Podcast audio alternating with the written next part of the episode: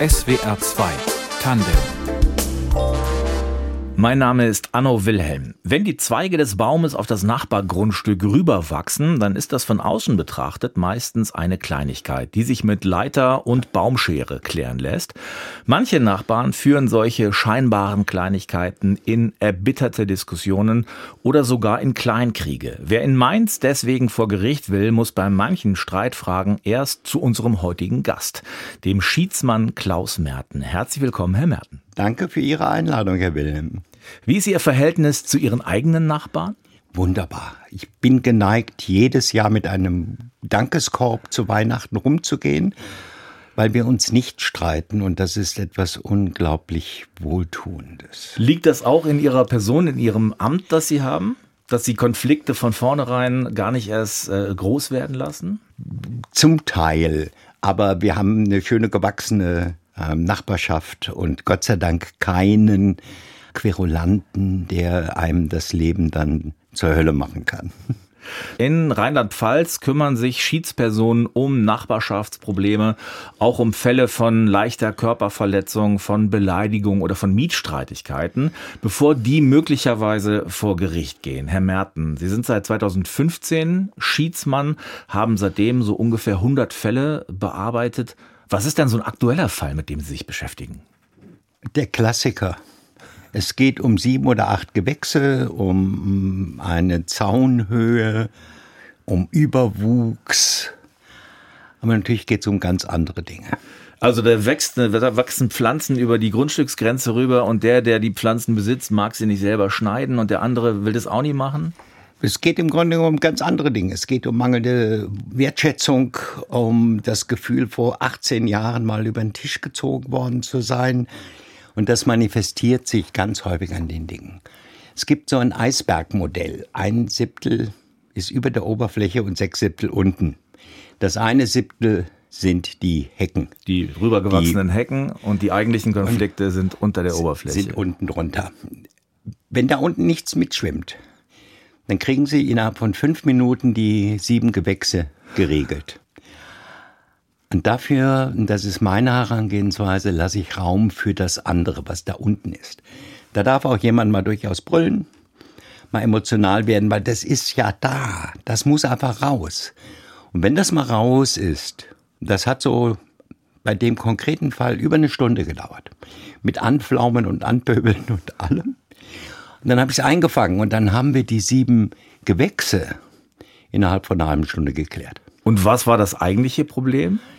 Da ging es um, und das ist ganz häufig der Fall, wir alle lieben unsere Autonomie. Wer mag sie schon? Das fängt bei Fünfjährigen an, die sich nicht vorschreiben lassen wollen, was sie zu tun haben. Selber. Ich selber machen. Und wenn Nachbarn anfangen, dem anderen vorzuschreiben, wie seine Welt aussehen soll, dann wird's kritisch. Das mögen wir alle nicht. Da gibt es das schöne Bild der Schneekugel. Wir leben alle in unserer eigenen Schneekugel. Bei mir schneit's zum Beispiel und bei Ihnen strahlende Sonne 30 Grad. Jetzt schenke ich Ihnen einen Pelzmantel. Was wollen Sie mit dem Pelzmantel? Sie könnten einen Sonnenhut verbrauchen. So, und diese Fähigkeit meint, die Schneekugel des anderen hineinzugucken und sagen, ah, okay, die ist auch schön. Das ist meine Aufgabe, diese Brücke herzustellen. Sie sagen, die Gewächse sind der Klassiker. Was begegnet Ihnen noch so? Manchmal baurechtliche Fragen, zu nah, will, ans, zu an nah die Grundstücksgrenze Ich gebaut. will meine Terrasse da machen und der andere Nachbar möchte das nicht, weil das ist ihm zu nah. Oder die Abstandsgesetze sagen 2,50 Meter und dann wird es manchmal auch skurril, dann sind das 2,48 Meter. Mhm. Das geht nicht. Du reißt bitte schön die Garage wieder ab. Und da geht's natürlich auch nicht darum, um die zwei Zentimeter. Da mhm. geht's ums Prinzip. Und meine Erfahrung zeigt, dass wir Deutsche schon auch sehr stark darauf pochen, so. Das, das ist recht Gesetz. Das, hier, das ist eine Prinzipienfrage, Herr Wilhelm. Ja. Ne? Da können wir nicht fünf Grade sein lassen. Über das Wesen von uns Deutschen als Streitende wollen wir später noch sprechen. Wie finden denn die Menschen, wenn sie sich in so einen Konflikt verhakt haben, zu ihnen? Werden die geschickt von der, von der Polizei, vom Gericht oder wissen die, ist das bekannt, dass es diese Schiedspersonen gibt? Das ist leider, und deswegen freue ich mich sehr über Ihre Einladung, eigentlich noch nicht bekannt genug. Das ist diese Einrichtung der Schiedsleute. Das ist eine preußische Innovation, die ist über 150 Jahre alt. Das ist aber nicht sehr verbreitet, weil wir eben gerne den Weg des Rechthabens gehen. Also das klären wir vor Gericht. Sie hören von meinem Anwalt. Viele Fälle, ich würde mal sagen so 60, 70 Prozent, werden von Anwälten initiiert, die einfach wissen, dass es eine sogenannte Obligatorik gibt. Also wenn ich auf dem Privatrechtsweg klagen will und das klären lassen will, dann muss ich nachweisen, dass ich einen Schiedsversuch unternommen habe. Und dann gibt es durchaus die Menschen, die sich nicht streiten wollen, die eine einvernehmliche Lösung wollen, die sich dann informieren und feststellen, oh, da gibt es eine relativ preiswerte Möglichkeit, einen Streit in Anwesenheit einer wohlwollenden dritten Person, einer allparteilichen Person zu klären. Über die freue ich mich immer sehr, die, die so kommen. Preiswert, das heißt, bis zu 50 Euro kostet dieses Schiedsverfahren? Wir nehmen in der Regel 70 Euro Vorschuss hm.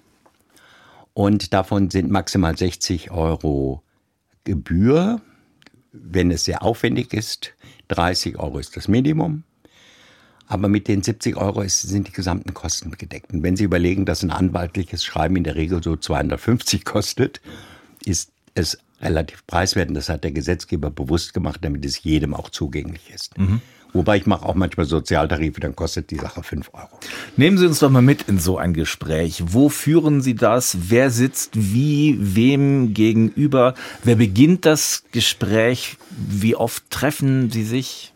Also ich bin 2015 hier dazugekommen, da hatte ich einen Kollegen, der das schon seit 30 Jahren gemacht hat. Nachdem er ausgeschieden ist, gesundheitsbedingt, war meine erste Handlung, einen runden Tisch zu etablieren.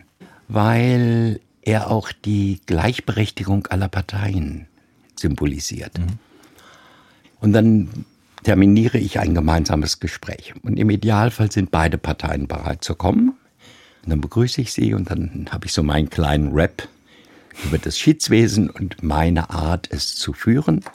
Und dann lasse ich den beteiligten Parteien die Wahl, wer es zuerst schildern will. Mhm. Und dann kocht es manchmal schon hoch. Dann so, ja, und das ist, und dann wird's. Und den Raum für diese Emotionalität versuche ich zu lassen, weil das zu unterdrücken und nur sachlich zu bleiben. Dann bin ich bei dem einen Siebtel oben. Mhm. Und dann diskutiere ich das ganze emotionale sechs Siebtel unten anhand einer Thuja-Hecke. Und da werden sie nie weiterkommen. Mhm. Und dann versuche ich das positiv umzuformulieren. Also, wenn der eine sagt, das Rindvieh davon nebenan, ah, ich habe Sie richtig verstanden, Sie haben kein besonders gutes Verhältnis zu Ihrem Nachbarn. Und dieser Nachbar, zu dem Sie kein gut, also ist Ihnen von dem Verletzenden, dem Beleidigenden, dem Hochemotionalen, nicht die Wahrheit zu, oder die Aussage zu verändern, aber sie ins Positive zu nehmen. Und dann entwickelt sich jedes Gespräch vollkommen individuell. Wie oft gelingt Ihnen das, dass die Menschen am Tisch dann an diesem runden Tisch zur Einigung kommen? Ich habe meinen eigenen Schnitt nie geprüft. Bundesweit das sind so um die 50 Prozent gibt es Vergleiche. Das hängt sehr davon ab, wenn die Gegenseite nicht kommt, weil das Verfahren an sich freiwillig ist, dann ist es a priori gescheitert. Die, wo die Parteien kommen, würde ich schätzen, ich habe ich so auch 50, 60 Prozent Erfolgsquote. Wenn das Verfahren zu Ende ist und Ihre, Ihre Klienten gegangen sind, gucken Sie manchmal noch durchs Fenster, wie es mit denen weitergeht draußen, ob die im Gespräch sind, ob die auseinanderstreben? Kann ich nicht aufgrund der Räumlichkeiten, aber ich kriege natürlich mit, in welcher Atmosphäre sie den Raum verlassen. Ich hatte mal ein wunderbares klassischen Streit zwischen zwei älteren Herren meines Alters. Es ging um Bäume.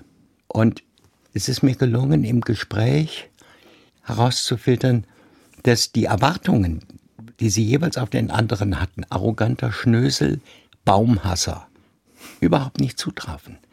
Und die haben sich ganz schnell, nachdem sie festgestellt haben, Menschenskind, mit dem kann man ja vernünftig reden, ach Mensch, deswegen möchte er das. Sehr schnell über die Bäume geeinigt. Den einen wollte er sowieso fällen und den anderen eh zurückschneiden und der andere bloß den nicht, der ist wunderschön. Die beiden sind dann nach streitend das Schießzimmer verlassen, ob sie heute Abend einen trockenen oder einen lieblichen Rotwein auf der Terrasse gemeinsam trinken. Das war eines der Highlights in den über 100 Verfahren ganz unvoreingenommen zwischen zwei Parteien stehen, ihnen zuhören und ihnen im besten Fall dabei helfen, ihren Streit beizulegen, bevor es vor Gericht geht. Das ist die Aufgabe unseres heutigen Gastes in SWR 2 Tandem, des Schiedsmannes Klaus Merten. Herr Merten, Ihr Fundament, das ist Ihr früher Beruf als, als Schauspieler und Regisseur. Wie war denn Ihr Weg in diesen Beruf hinein? Mit einem Philosophie- und Germanistikstudium begonnen in der Zeit meines Studiums habe ich angefangen, Theater zu machen, die Leidenschaft entwickelt und habe dann 15 Jahre professionell Theater gemacht. Ein Beruf, der was mit Kommunikation zu tun hat. Sie sind ein kommunikativer Mensch, das ist Ihre, Ihre Wurzel gewissermaßen. Was haben Sie gespielt zum Beispiel? Vom Kuss der Spinnenfrau über ein selbst inszeniertes, geschriebenes, ausgestattetes Theater-Solostück Bruder Satan, die Wiedergutmachung des letzten positiv männlichen Mythos des Abendlandes. Das war in meiner eher provokanten Jugendphase. Sie waren im Ausland und haben zum Beispiel ein Seminar gemacht bei der weltberühmten Schauspielerin Whoopi Goldberg.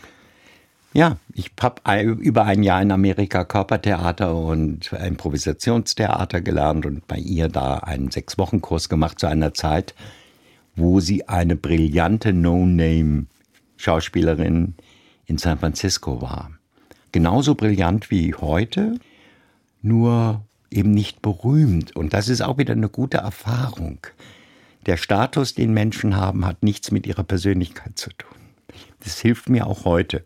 Also ob ich einen Dr. Dr. So und so als Klient, als Schiedsmann habe oder eine Bewohnerin alleinerziehend, prekär wohnend aus der Neustadt.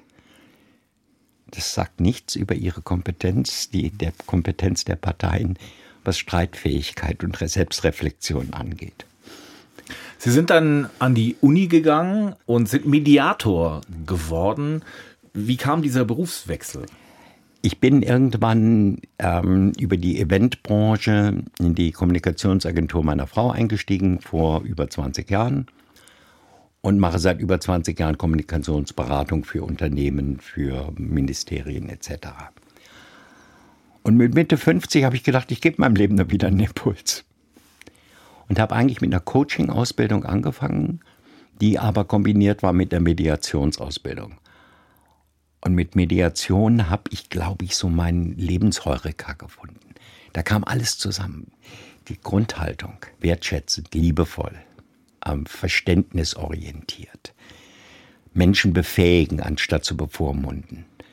Ähm, das war großartig. Und jetzt habe ich seit 2011 mein eigenes Praxis für Mediation und bin dann, um Berufserfahrung auch zu gewinnen, ähm, habe mich um die Position des Schiedsmannes beworben. Das hat mir unendlich viel Demut gegenüber den Möglichkeiten der Mediation und meine Erdung und ähm, Bodenhaftung vermittelt. Ja, so bin ich dazu gekommen.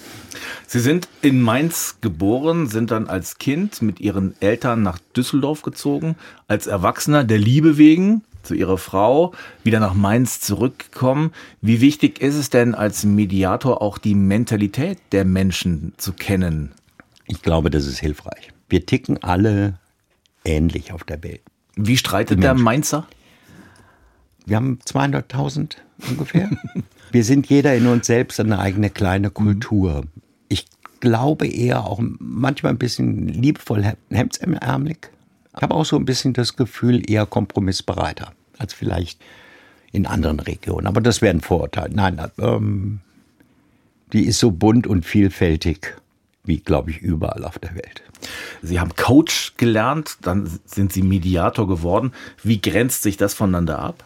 Also es war dieselbe Grundausbildung und dann habe ich aber nicht das Aufbaumodul Coaching, sondern das Aufbaumodul Mediation gemacht. Die größte Herausforderung für den Mediator ist das Urteilsfreie.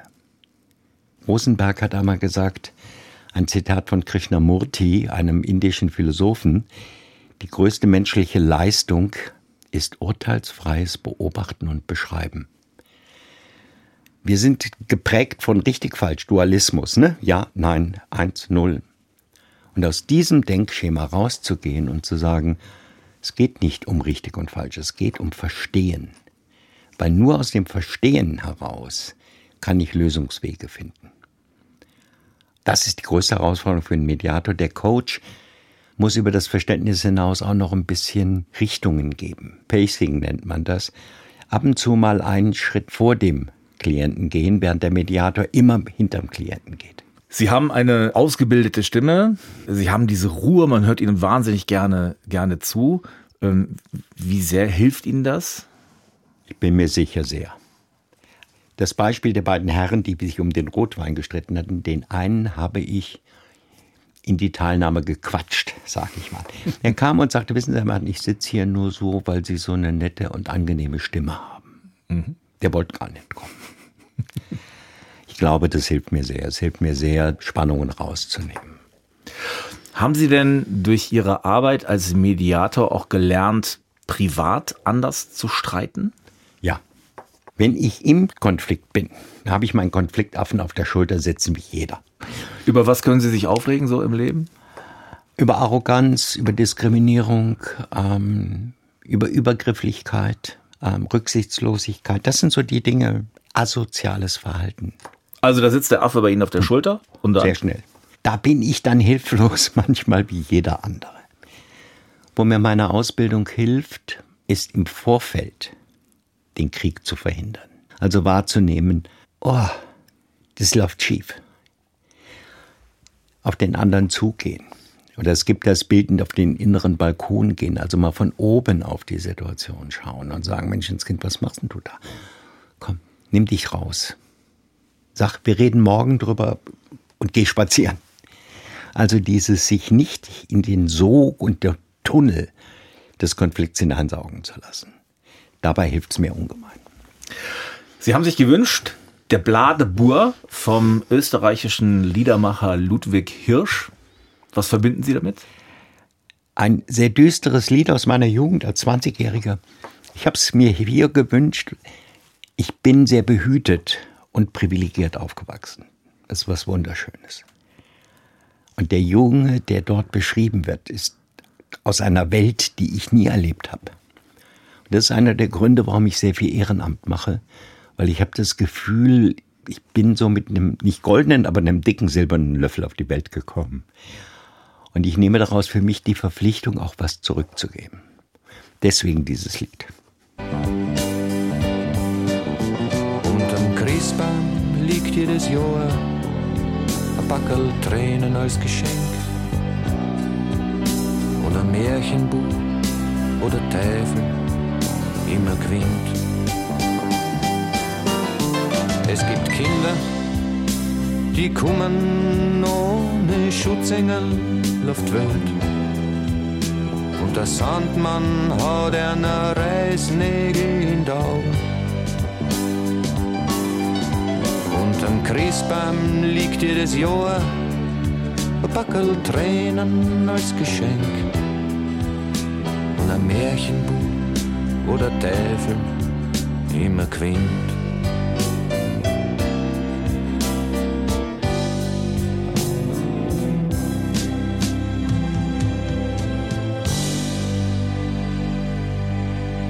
Wenn Streitende alleine nicht mehr aus einem Konflikt herausfinden, dann hilft oft nur der juristische Weg. Wer in Rheinland-Pfalz vor Gericht will, muss bei manchen Streitgegenständen allerdings erst zu einer Schiedsperson, das ist Pflicht. Klaus Merten ist Mediator in Mainz und Schiedsmann für die Stadt Mainz. Welche Voraussetzungen muss man erfüllen, um diese Schiedsperson zu werden?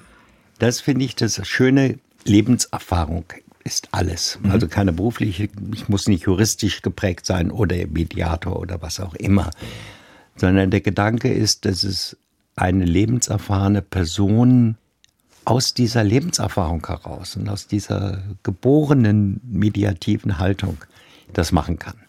Es gibt ein Mindestalter. Nö, soviel ich weiß nicht. Aber ähm, ich war, als ich begonnen habe mit Ende 50 einer der jüngsten Kollegen. Ja. Also es ist ein traditionell eher ein älteres Alter. Also es ist auch traditionell leider immer noch eine sehr männergeprägte Institution. Aber es gibt gewisse Ausbildungsverpflichtungen, die man hat. Was, was muss man da lernen? Erstmal gar keine. Mhm. Der ähm, Bund Deutscher Schiedsleute, ähm, auch unterstützt vom Justizministerium, bietet Weiterbildungen an. Die ja. sind sehr hilfreich, die sind sehr gut. Und das beinhaltet teilweise auch schöne Weiterbildungsmodule in, im Bereich der Mediation. Aber im Grunde genommen ist es einfach ein Lebenserfahrung, Weisheit, setzen uns an einen runden Tisch. Ja.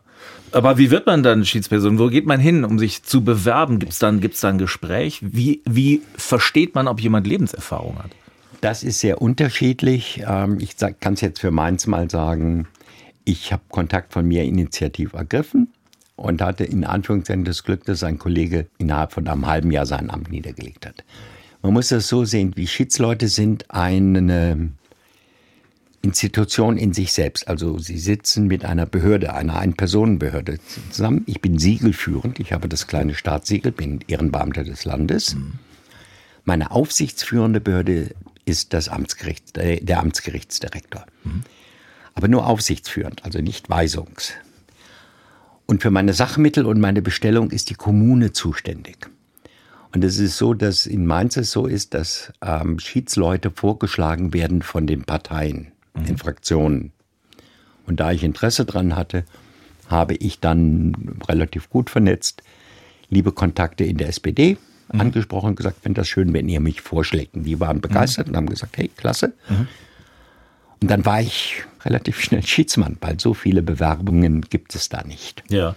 Was heißt siegelführend? Ich führe das kleine Staatssiegel des Landes Rheinland-Pfalz, mit dem ich meine Vergleiche besiegele.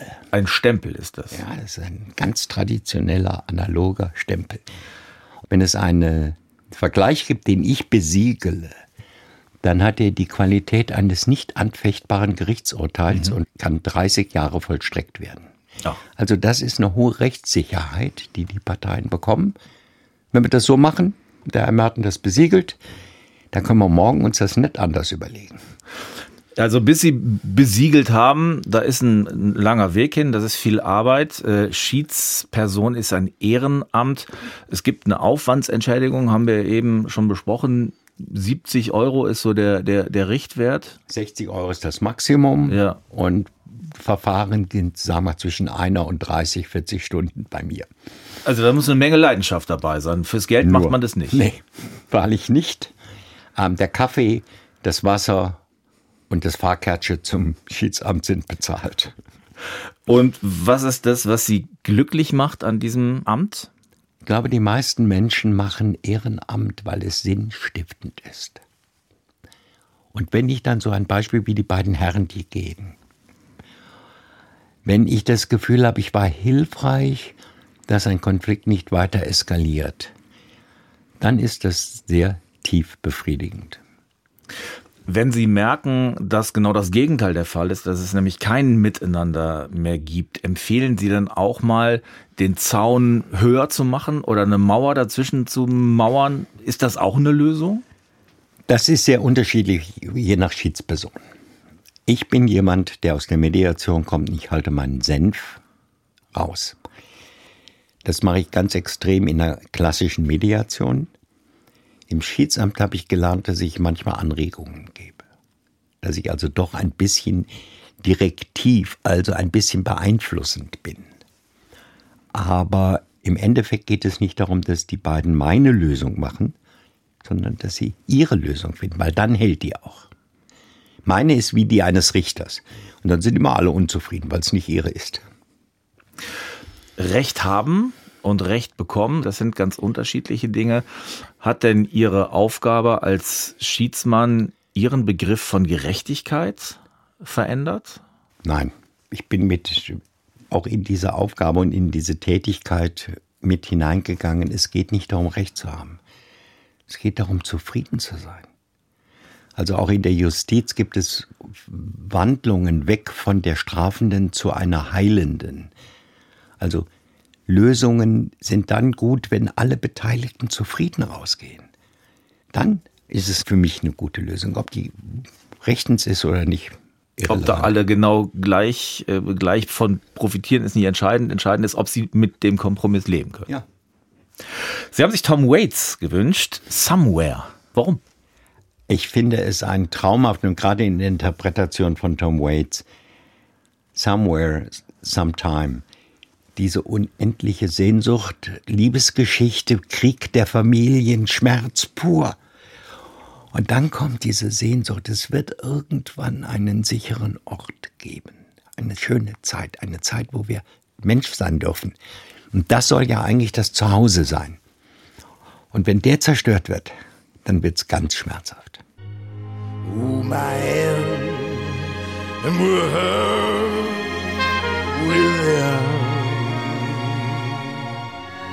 Hold my hand and I'll take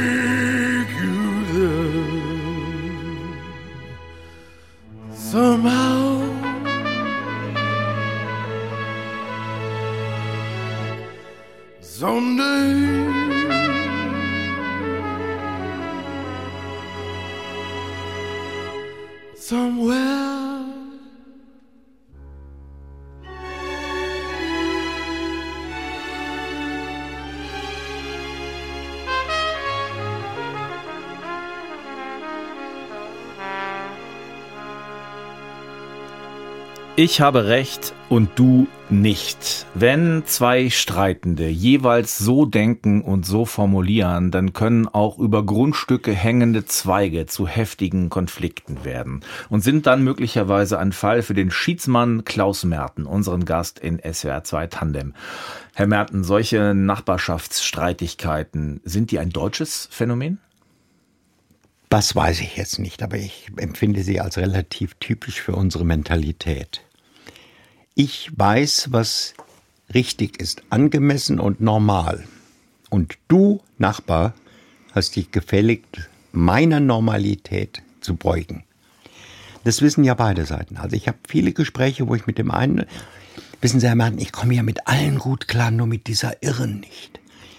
Dann rede ich mit der Irren, erlebe eine vollkommen normale Person, die mhm. sagt, wissen Sie, Herr Martin, ich komme ja mit allen wunderbar klar, aber mit dieser eine Irre nicht. Mhm.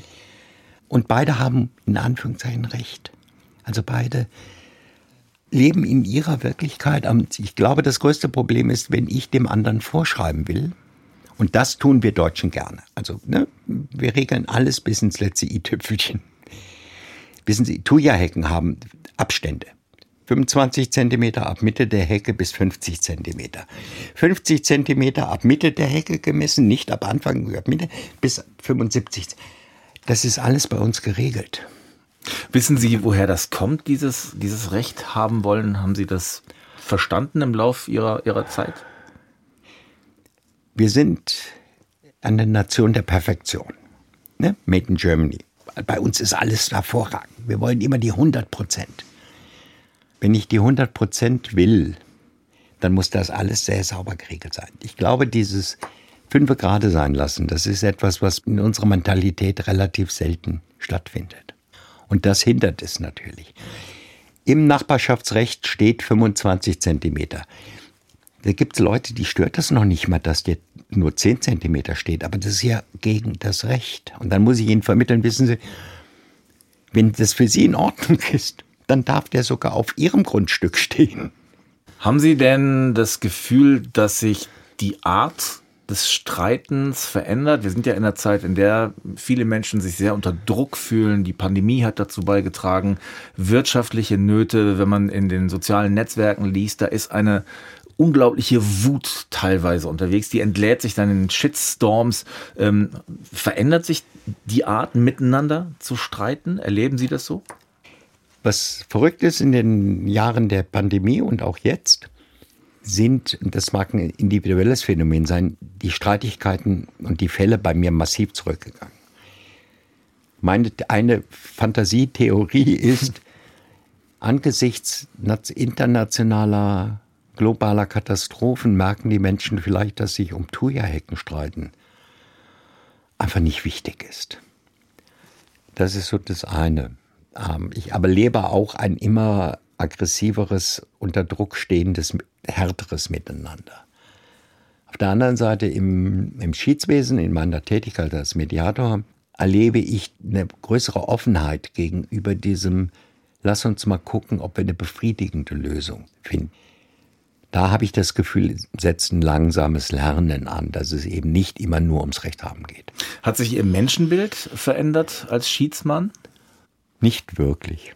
Ich habe schon immer ein sehr positives Menschenbild und ein sehr liebevolles. Und ich gehe schon eigentlich mein Leben lang davon aus, dass die Menschen grundsätzlich erstmal wohlwollend sind. Das ist natürlich herausfordernd mit dieser Einstellung. Und ich begegne Menschen, wo das sehr stark hinterfragt wird. Aber im Endeffekt erlebe ich so viele bunte, unterschiedliche Menschen, dass ich in, in meiner Haltung eigentlich bestärkt werde. Sie wirken wie ein Mensch, der, der wirklich in, in sich ruht. Gibt es denn Fälle, die Sie wirklich ratlos oder erschüttert zurückgelassen haben? Ja, es gibt Situationen, wo ich, ich hatte einen Fall, da habe hab ich was sehr Seltenes gemacht. Ich habe dann gebeten, die Gegenpartei uns alleine zu lassen, ein Ehepaar, und die Frau unter Tränen versucht, ihren Mann zu erreichen, lass es doch gut sein. Und er saß da, der ein bisschen das Bild des ewigen Verlierers, aber diesmal nicht. Und er hatte schon 20.000 Euro zurückgelegt für den Rechtsstreit, weil der Abriss der Mauer den Nachbarn mehr kostet. Der war auf dem Abweg in den Abgrund. Das ist mir egal, wie, wie, wie sehr mir das schadet. Hauptsache, es schadet dem anderen mehr. Ja. Und das ist so tragisch. Und wenn ich da keinen keinen Hebel mehr habe. Aber da muss ich als Mediator und als Schiedsmann auch lernen zu sagen, das liegt nicht in meiner Verantwortung. Ich rette nicht die Welt. Ich kann befähigen, ich kann mein Bestes tun. wenn ich das tue, dann ist gut. Und wenn die Menschen dann in ihr Unglück rennen wollen, dann lasse ich sie gehen. Das darf mich auch nicht belasten. Ich kann mir vorstellen, so Konflikte unter Nachbarn, wenn sich die beiden, die sich so äh, verachten, nicht ausweichen können, dann ist das, dann ist das natürlich, dann wird das zu einem wirklichen Drama, auch wenn es, äh, wenn es um vermeintliche äh, Kleinigkeiten geht. Das ist das, das Schwierige, so nah beieinander zu sein, oder? Das ist, ich habe zwei, drei Fälle gehabt, wo das Du entzogen wurde im Rahmen des Streites. Also wo man mal sehr nah war. Freunde, wenn die Freundschaft zerbricht, dann sehe ich den einfach nicht mehr oder die. Nachbarn sehe ich jeden Tag. Das ist schon ein großer Schritt wegzuziehen, besonders wenn viele Nachbarschaftsstreitigkeiten sind zwischen Eigenheimbesitzern. Am schlimmsten sind kleine Reihenhausgrundstücke. Ja, ich verkaufe doch jetzt mein Haus nicht und gehe. Auch so, ich lasse mir doch nicht von dem Idioten vorschreiben, dass ich wegziehe soll der doch gehen. Also das ist eine Riesenentscheidung. Und dann wird das Bleiben zum Quälenden. Gibt es einen Fall, über den Sie heute noch richtig lächeln müssen, wo Sie denken, da ist alles wundervoll gelaufen? Ich habe einen sehr, einen Fall, wo es wirklich um ganz viel Geld ging. Und wo nach der ersten, das waren vier Treffen, also relativ zeitintensiv auch, die ersten beiden mit Anwälte, dann haben die sich ausgeklinkt, weil es war nicht mehr notwendig. Wo der Dialog wieder möglich wurde. Und nach dem zweiten Treffen habe ich mein Zimmer verlassen, kam auf die Straße und habe die vier im freundschaftlichen Gespräch miteinander gesehen. Das tut gut, wenn ich das Gefühl habe, es ich habe beitragen können, dass die Menschen wieder miteinander reden und nicht gegeneinander. Der Schiedsmann Klaus Merten war unser Gast in SWR 2 Tandem. Ganz herzlichen Dank, Herr Merten. Danke, Herr Wilhelm. Und vielleicht hilft dies ein bisschen wieder den Dialog, das Miteinanderreden zu unterstützen. Wir versuchen das. Redaktion der Sendung Fabian Elsässer, Musik Tristan Reiling und unser Gast Klaus Merten, Technik Christine Decker. Mein Name ist Arno Wilhelm.